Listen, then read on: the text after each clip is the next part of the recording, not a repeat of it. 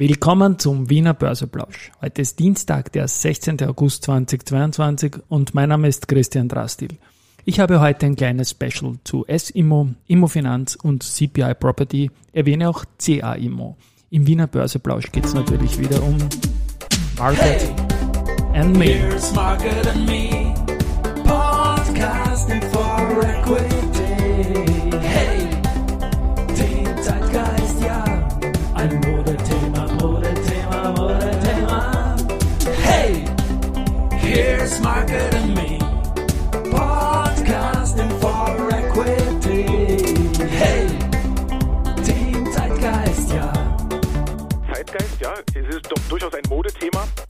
Ja. die Börse als Modethema und die Augustfolgen des Wiener Börseplausch sind präsentiert von Wiener Berger und Börsenwerte. Heute habe ich den Jingle mit dem Christoph Boschan-Sager zum Schluss wieder ein bisschen länger ausspielen lassen, weil auch eine relativ dünne Newslage da ist. Aber gestern wurde er gehandelt. Wir haben gestern Christi Himmelfahrt gehabt und das Volumen war überschaubar. Also 144 Millionen Euro ist der geringste Tagesumsatz, den die Wiener Börse im Aktiensegment heuer bis jetzt gesehen hat. Aber immerhin, äh, vor ein paar Jahren hätte es diese Umsätze noch nicht gegeben. Und insofern ist es gut, dass es an Feiertagen Handel gibt, vor allem wenn an anderen Börsen auch gehandelt wird.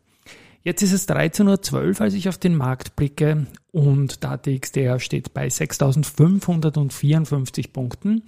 Das ist ein Plus von 0,68 Prozent zu gestern, getrieben vor allem von einer sehr starken OMV-Aktie, die 1,89 Prozent im Plus liegt. Dahinter Warimbex mit 1,74 Prozent, Do Co. mit 1,7 Prozent.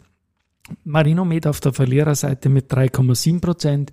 Semperit mit 2,1% und Lenzing mit 1,1%, also zwei B- und C-Werte heute auf der Verliererseite.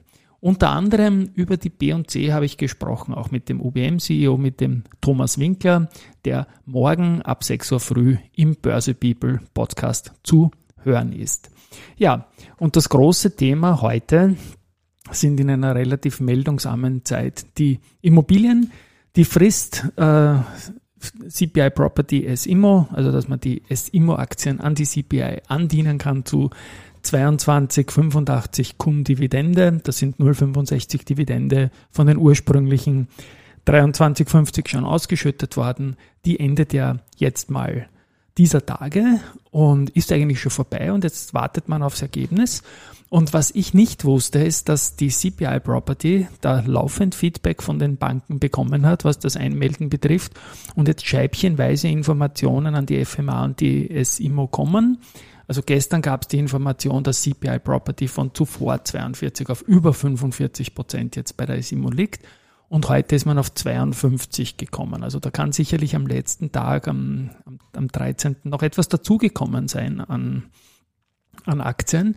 Aber man wird wohl bei Weitem nicht an jene Regionen kommen, die man brauchen würde, dass der ATX-Platz wackelt. Also jetzt eine negative Sache formuliert, also man will ja nicht aus dem ATX, nehme ich mal an. Und insofern wird dieser ATX per September verfallen, nehme ich mal an, unverändert bleiben, selbst wenn die jetzt noch auf 60 Prozent kommen sollten oder so in diesem ersten Schwung. Es gibt die drei Monate Nachfrist. Bei der Immofinanz war es auch so, dass die CPI unter 60 Prozent war nach der ersten Frist und erst in der Nachfrist dann auf über 70 Prozent gekommen ist. Insofern, wie gesagt, gehe ich jetzt davon aus, dass der ATX, so nicht das Komitee, das aus Menschen äh, besteht, und äh, Entscheidungen fällen kann, gemäß der Beobachtungsliste unverändert bleiben wird und die Immofinanz und die S-Immo drin bleiben werden. Ähm, was ich auch gehört habe, ist, ähm, dass eine Fusion der beiden österreichischen ATX-Gesellschaften S-Immo und Immofinanz sehr unwahrscheinlich ist, weil da geht es vor allem um Liegenschaftsbewertungen in Deutschland, die bei einer Fusion Steuern äh, auslösen würden. Da geht es um NEV-Sichten, da geht es aber auch um äh, Verlustvorträge und solche Sachen.